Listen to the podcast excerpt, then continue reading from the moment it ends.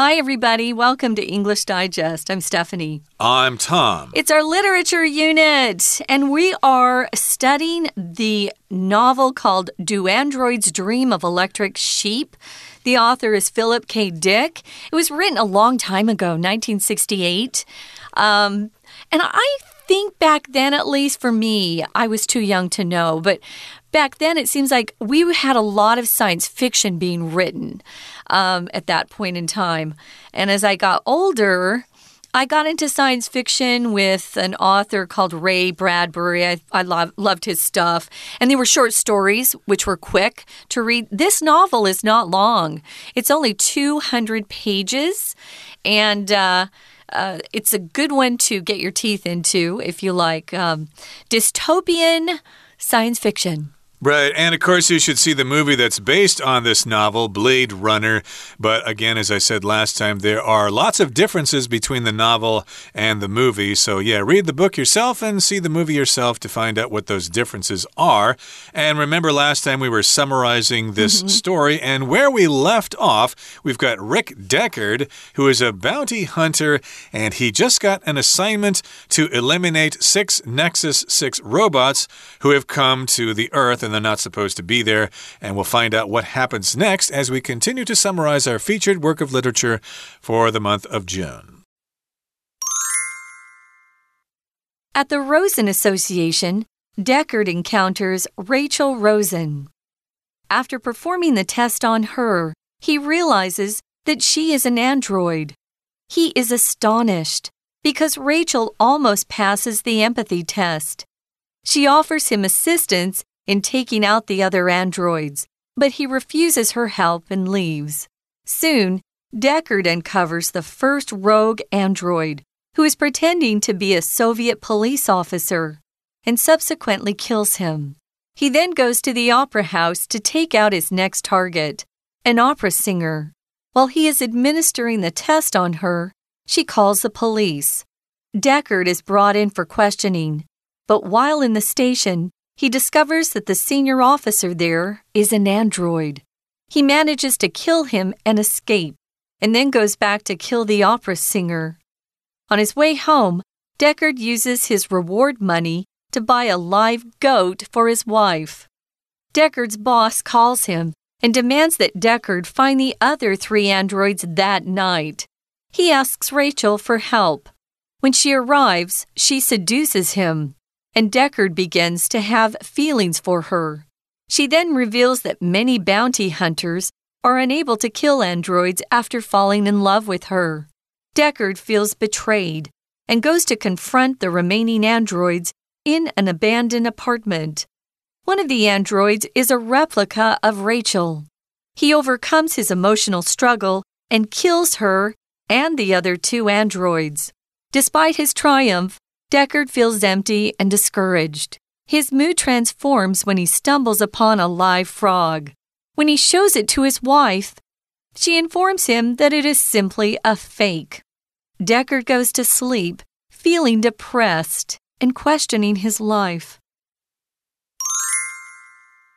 It's time now for us to discuss the contents of today's lesson. Again, it's empathy and humanity in Do Androids Dream of Electric Sheep? And remember, we just had Deckard. Uh, Rick Deckard heading over to the Rosen Association to do some snooping there get, to get some information. And at the Rosen Association, Deckard encounters Rachel Rosen. Okay, if you encounter somebody, that means you just come across this person, you find them. Uh, it's usually something that's unexpected. Okay, he did not expect to see this person there, so he uh, gets to know her, he's introduced to her, and after performing the test on her, he realizes that she is an android. So at first he couldn't tell if she was real or an android, so he performed that test on her, and then the results of the test revealed that she is indeed an android or a robot. Ooh. So after he does perform the test, he's probably shocked. And it says right here, he is astonished. Why is he so surprised? That's what astonished means. You're very, very surprised. You're shocked. He's surprised or astonished because Rachel almost passes the empathy test. So, what does she do? Well, she offers to assist him, or she offers him assistance in taking out the other androids. When you see this phrase taking out and you're watching a movie about I don't know, assassins or people who are getting killed. If someone says they're going to take somebody out, that means they're going to kill them. Uh, I was just watching, uh, I think it was um, John Wick. Uh, which I had not seen earlier. I just thought, uh, you know. But I like Keanu. I think he's a good guy in real life, actually. And I thought, oh, I'll just give it a, a quick look because it was so popular. But it really is kind of a guy's film, I think. There's lots mm. of uh, bloody killing. you right. know, it's kind of gross. But they use that phrase a lot in those kinds of movies, those action movies. We're going to take him out. We're going to take them all out. Uh, they're not taking you out for dinner. No, no, mm. no. They're killing you. So she offers, uh, Rachel, that is, offers to assist. Um, uh, Rick in taking out the other androids, which means she would help him kill other androids like herself. But he refuses her help and leaves. Right, thank you, but I don't need your help. I can do this myself. And soon, Deckard uncovers the first rogue android who is pretending to be a Soviet police officer and subsequently kills him. So, if you uncover something, you find the truth about something, you're looking for something that is hidden, and then you reveal that thing. I found it. Here it is. I've uncovered the truth. Uh, you're actually uh, going to inherit the company from your father. Nobody knew that before, but I uncovered the truth. And so here he finds the first rogue rogue android. A rogue usually refers to somebody who's kind of a bad person and nobody likes them, but rogue usually means they're kind of separate from the group. They're not really accepted by the group, and these are rogue androids because they're not supposed to be on the Earth. They're kind of like uh, roving criminals. Ah, that's a good way to describe them, actually. So, yeah.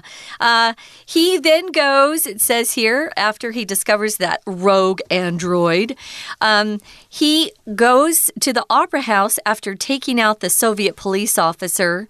Um, and he goes to the opera house, who who who knew opera singers could be androids. So he then goes there tries to take out his next target an opera singer and it's a female. And while he is administering the test on her remember he has to verify or confirm that she is indeed an android not a human. While he's doing this test on her she calls the police she probably knows what's going on. I'm sure the androids all warn each other when they hear about some of this stuff going on, that the humans are coming after them. So Deckard is brought in for questioning, but while in the station, he discovers that the senior officer there, guess what? He's also an android. He's surrounded by androids. He manages to kill him and get away or escape, and then goes back to kill that opera singer. Right, so he's already killed a number of androids here. Uh, he's got the opera singer, he's got the Soviet police officer, and then he's got the police chief, mm -hmm. the senior officer there. And on his way home, Deckard uses his reward money to buy a live goat for his wife. Remember, he's a bounty hunter, and if you're uh, if somebody has a bounty on their head and you kill them, then you get the money. Mm -hmm. So he mm-hmm. got this reward money. It's money that he got as a prize, I guess, or uh, for services rendered. Right. Uh, it's the bounty he received, and uh, he's got this money, and he loves his wife dearly, and he thinks, hmm, I know what I'm going to get her. I'm going to get her a live goat because we can have goat milk and we can you know, shear the goat later and maybe knit a Angora sweater from that goat. I don't think you can get Angora from no, goats, though. That's a different animal. Maybe cashmere or something like that. Cashmere goat. They but are it, such yeah. mean animals, though. Who wants a goat? That's why it's still left living because they're so mean. Mm, exactly. now, I want to mention before we move on something else about reward. Uh, we're given a reward if we do something of service. Maybe you find someone's wallet. I had a really nice cab driver find my phone on the back seat of his cab. I'd forgotten it, of course, mm. with my wallet. I was just, you know, having a hard day that day, I guess. I forgot everything. And he brought it back to me, and I gave him uh, some money as a reward. Uh, I think you can thank people for being honest, and he was so nice to bring it back. And I, I really need my phone for work, as you know. So everybody does yeah. indeed. And I also wanted to mention the difference yeah. between the word reward and award. An award is something you get for some kind of achievement, like in a speech contest or some kind of uh, sports competition. Uh, you can get uh, an award that way. But reward is money uh, that you get for doing something like uh, returning someone's wallet or killing a robot. Now, here in the next paragraph, it says Deckard's boss calls him and demands that Deckard find the other three androids that night. Mm. So there were six Nexus 6 robots in total total, or androids, and he's got three of them so far, and he got he has some reward money. Maybe he's uh, getting a little lazy here. Hey, I got some money. I'm just going to relax for a little while. But his boss says, Nope, your job is not finished yet. You need to find those other three androids as soon as possible. In fact, you need to do it tonight or maybe you're going to get fired or something like that. Ooh, no rest for the weary. He has to get right back out there and try to find those androids. But unlike androids, people need sleep. We get tired. Humans uh, run out of energy and they need their rest. But uh, he has to get back out there. His boss is demanding it. If you demand something, it's a very strong. Um, a request that someone makes. So he then turns to Rachel. Remember Rachel at the Rosen Association? She was an android that said she'd help him go after some other androids. He asks Rachel for help. Now, we're going to find out that this story takes a little turn here, but first, this is a good time to take a quick break. We're going to listen to our Chinese teacher, and then we'll be right back. 听众朋友，大家好，我是安娜。我们今天继续来看《银翼杀手》这个故事。昨天我们就讲到说啊，这个时间是在一九九二年的时候，世界呢已经被毁灭了，然后有 Android 有仿生人、机器人，因为联合国希望大家赶快移民到别的星球，可是 Android 居然会杀死自己的主人，还逃来地球诶，所以有一个叫做 Rick Decker 这个 Bounty Hunter。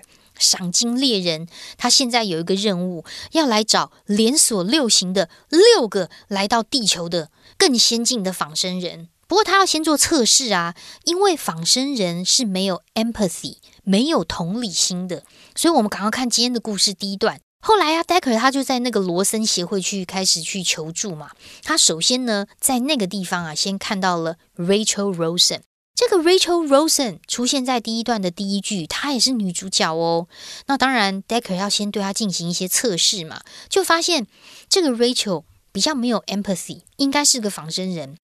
不过，Decker 非常的震惊，因为 Rachel 几乎都快要通过心理测试了，而且 Rachel 居然还提议啊，要帮助 Decker 除掉其他的仿生人，可是 Decker 拒绝他了。拒绝他，然后就离开。那后来呢？Decker 又发现另外一个叛变的仿生人。我们看一下第一段的第五句，在这个地方有补充说明的关系子句哦。先行词是 the first rogue android，就是所谓的第一个伪装的所谓的叛变的一个仿生人。那 who 从后面呢，一直到。逗点这个地方就是插入补充说明，这个 Android 如何呢？Who is pretending？它就是呃伪装啊，成为一个 Soviet police officer，就是苏联的警察。他是这样子，然后呢，因为就发现他嘛，然后做了测试，然后就直接把他杀死。好，先干掉一个，有六个哦。然后接着呢，就要去歌剧院消灭下一个目标。他是一个歌剧演员，可是在进行测试的时候啊，这个 Android 很聪明，She called the police。好，我们刚刚讲的已经到第一段的第七句喽。那当然，警察就来啦，就被带回去 questioning，就被带回去这个质问。然后在警局的时候。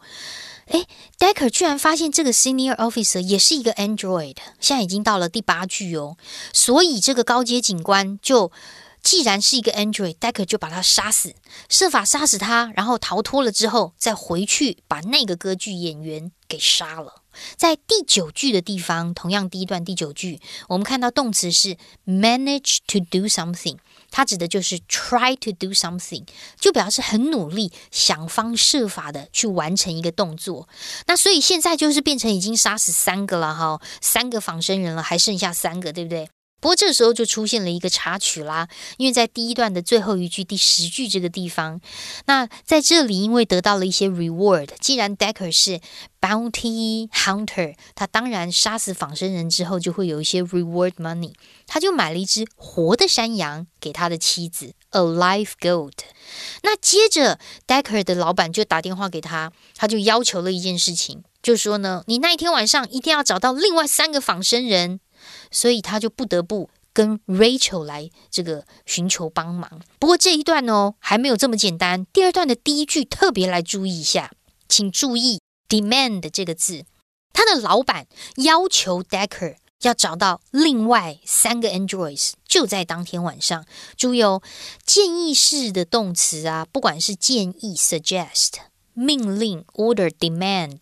要求好，甚至是 command 这一些单字，因为就是命令要求某人应该要怎么样，现在还没有做，应该要如何如何，可是后面那个 should 又常常会省略掉，所以你有没有看这句话的时候觉得怪怪的？Decker 明明就是第三人称单数，为什么后面找到另外三个 Android 的找没有加 s 呢？就是因为 find 前面的 should。做了一个省略，所以建议是动词啊，包括建议、命令、要求这一类的动词，它的语义都会有某人应该怎么样，某件事应该怎么样。可是 should 又常省略，所以后面的 that 会加上动词原形。We're going to take a quick break. Stay tuned. We'll be right back.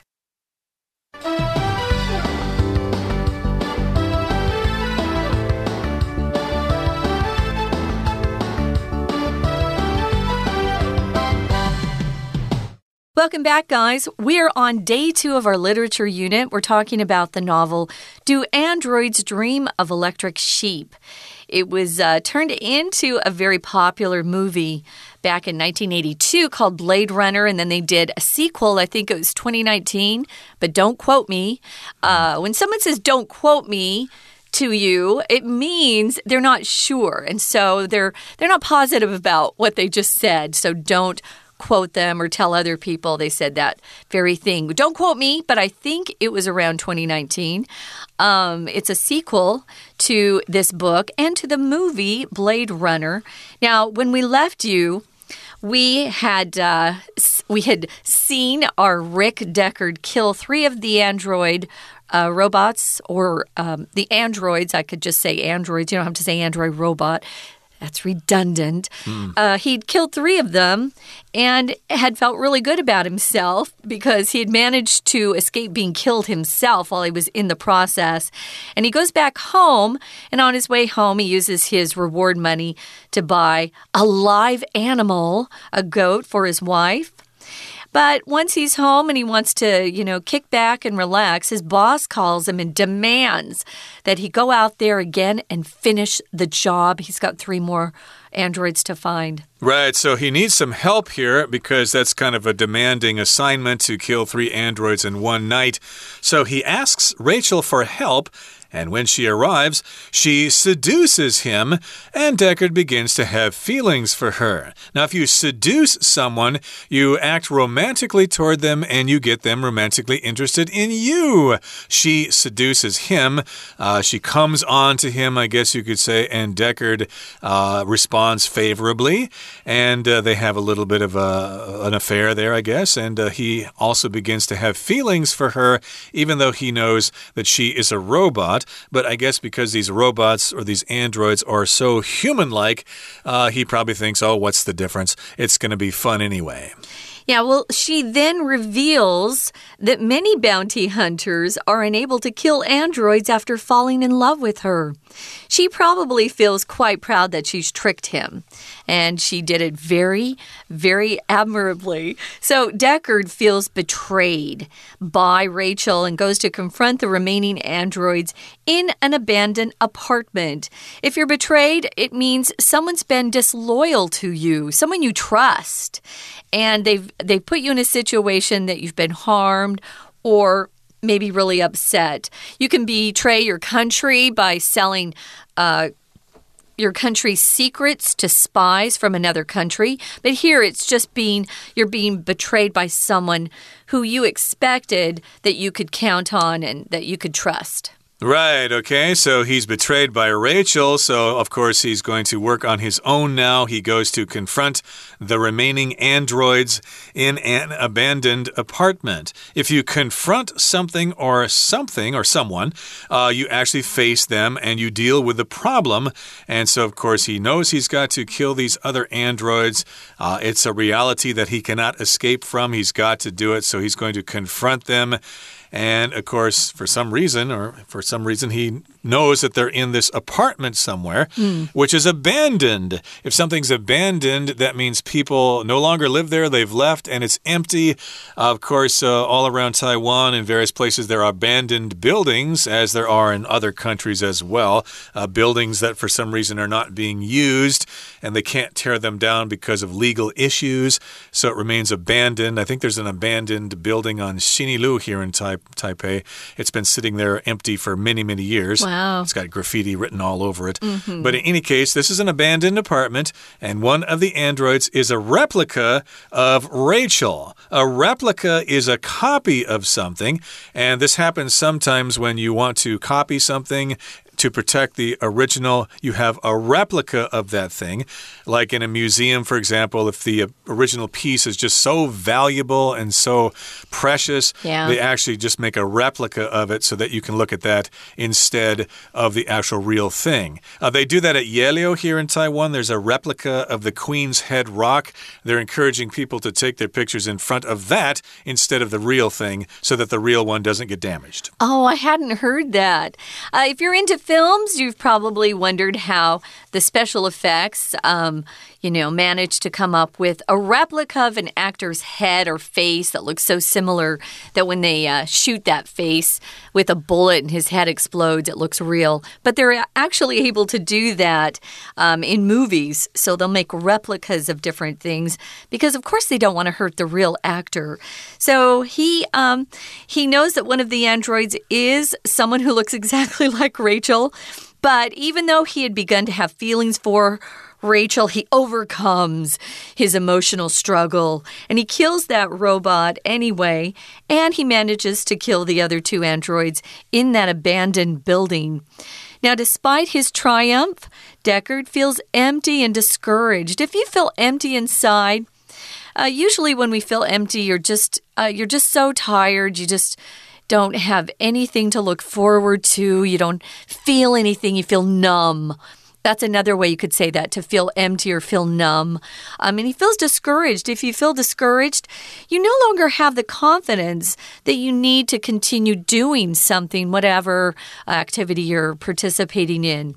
Exactly. So maybe you have a friend who really wants to be a rock and roll star or something like that, but you know uh, in your heart that he has no talent. He only knows about three chords and he can't count worth a darn. Oh, dear. So you probably discourage him. Well, you know, John, I think you'd be better off uh, trying to become an engineer or something like that. You just don't have the skill to become a rock and roll star. So you try to discourage that person from doing something.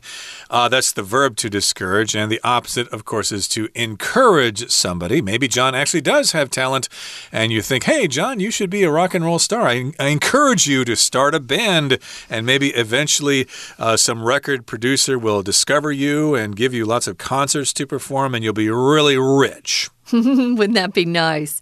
Well, remember, Rick Deckard comes home, and even though he has managed to accomplish his task and take out six of those androids, his boss is probably happy. Despite this, and we call it a triumph because he feels like he, you know, was successful in achieving uh, his goal, he feels empty inside. He doesn't feel anything. He doesn't feel good, and he uh, he actually feels discouraged. So his mood transforms, though, when he stumbles upon a live frog. Now, if your move, mood transforms, it just means it changes completely. So he started out feeling numb, discouraged, down, and suddenly he ran into a live frog. Remember, it's very hard to find any live animals. Most of them have gone extinct, which is so sad. So, of course, he gets excited about that.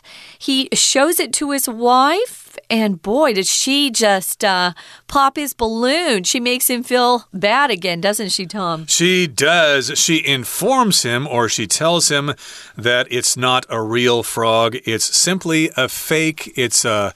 It's a replica of a frog. It's a cybernetic unit. It's a cyborg. It's an android. And I suppose that would be quite discouraging if you really thought that you found a live frog. Look what I found. This is wonderful. It's actually a real live amphibian.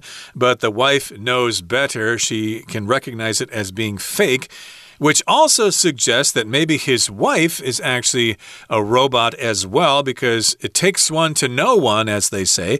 Maybe this uh, robot or this android wife knows how to identify an android frog. Do you know something we don't know, Tom? Uh, well, no, this uh, particular scene is not in the movie. Oh, okay. And I have not read the novel. So well, I was thinking, you know, he had an affair on his wife. I wouldn't be so um, happy to congratulate a husband who came home after an affair either. Mm. But that's another story. So Deckard then goes to sleep and he's feeling depressed at that point and questioning his life. Oh, there's no meaning to my life. If you're depressed, you really just are very, very unhappy. All your hope is gone. Nothing to live for. So, yeah, it ends kind of on a down note. That's why it's called a dystopian novel. Right. He feels depressed, and yes, indeed, I'd probably feel the same way if I were a bounty hunter constantly killing android creatures. Yeah. Yeah, eventually it'd probably uh, get on your conscience a little bit. Okay, that brings us to the end of our summary of our featured work of literature for the month of June 2023. Right now, we're going to listen to our Chinese teacher. 接着，Decker 因为这个事很紧急嘛，他跟 Rachel 求助。可是 Rachel 抵达了之后呢， 他就勾引了 Decker，而且 Decker 居然还喜欢上他诶。然后 Rachel 很高兴，还说：“哦，很多人爱上我之后啊，就没有办法再杀死仿生人了。”不过这时候的感觉是不太好的。Decker 觉得他自己被背叛。我们现在已经到了第二段的第五句哦。Decker feels betrayed，他觉得被背叛，所以他就自己离开，然后前往一个废弃公寓对付其他剩下的仿生人。其中一个仿生人居然还是 Rachel 的复制品，诶，现在出现在第六句的地方。这个复制品叫 replica。好，那当然，如果看到有一点喜欢的 Rachel，虽然知道他是 Rachel 复制品，可是看起来就是 Rachel，又有点喜欢。不过。Decker 克服了那种情感上面的困难，把他直接杀了，然后另外两个仿生人也杀了，所以总共就杀了六个仿生人。那当然，这时候 Decker 他就就胜利啦，可是他的心情不是很好。虽然拿了钱，然后也把这些仿生人都干掉了，但是呢，这个心情觉得好像非常的 empty。然后他偶然呢就发现一只活的青蛙的时候。他就觉得很开心啊，他的心情好不太一样。然后他就把这只青蛙拿给他的妻子看，结果这个妻子跟他说，这居然是一个假的。所以 Decker 就怀着很消沉的感觉，然后质疑他自己的生活，然后就入睡了。不过文章当中最后一句这个地方用的是分词构句哦，Decker goes to sleep，睡觉去了。同时间 feel depressed。Question his life 这两个动作，因为是睡觉，然后同时的感受，所以把 feel 跟 question 都做了动词 ing，也就是逗点之后的 end 做省略，而句子最后面倒数第四个字 end 的这里的连接词，则是连接两个动词 ing，feeling 跟 questioning。我们明天还会针对啊这个小说做更多的分析，尤其是它的主题。我是安娜，我们明天见。That's all for today. Make sure you join us next time when we actually talk about this novel and the author himself in our next program. So please join us then. From all of us here at English Digest, I'm Tom. I'm Stephanie. Goodbye. Bye.